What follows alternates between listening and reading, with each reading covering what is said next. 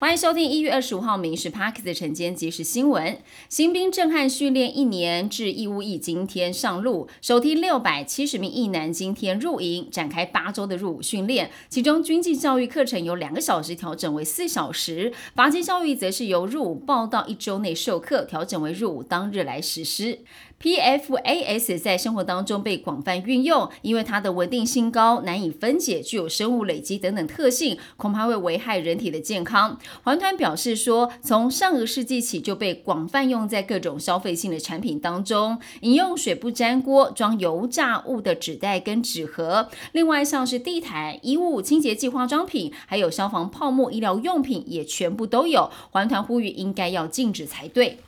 不少中老年人患有阿兹海默症的风险，检测方法复杂而且昂贵，不是所有人负担得起。欧美及加拿大医疗团队针对七百名跨国人士，经过八年研究，发现患者血液当中也有这种蛋白，因此可以透过验血及早发现、及早开始治疗，而且精准度不输给断层扫描，未来有助于及早发现、延缓失智恶化的程度。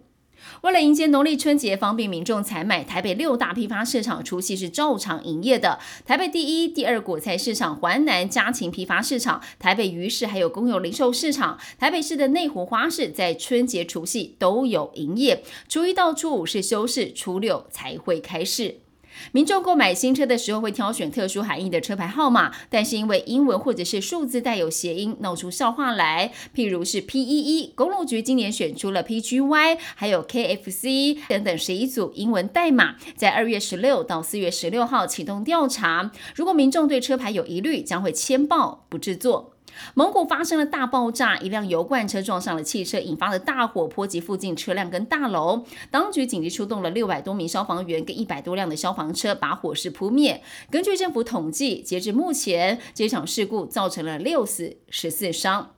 俄罗斯一架军用运输机，台湾时间昨天下午在靠近俄罗斯西部边境时坠毁，机上载有六十五名乌克兰的战俘、三名警卫，还有六名机组员。俄国当局表示，机上所有人全数罹难。还有俄国国会议员声称，运输机是被乌克兰用飞弹给击落的。不过乌国表示，这架飞机是载有飞弹。以上新闻由民事新闻部制作，感谢您收听。更多新闻内容锁定下午五点半《民事 Parks 晚间即时新闻》。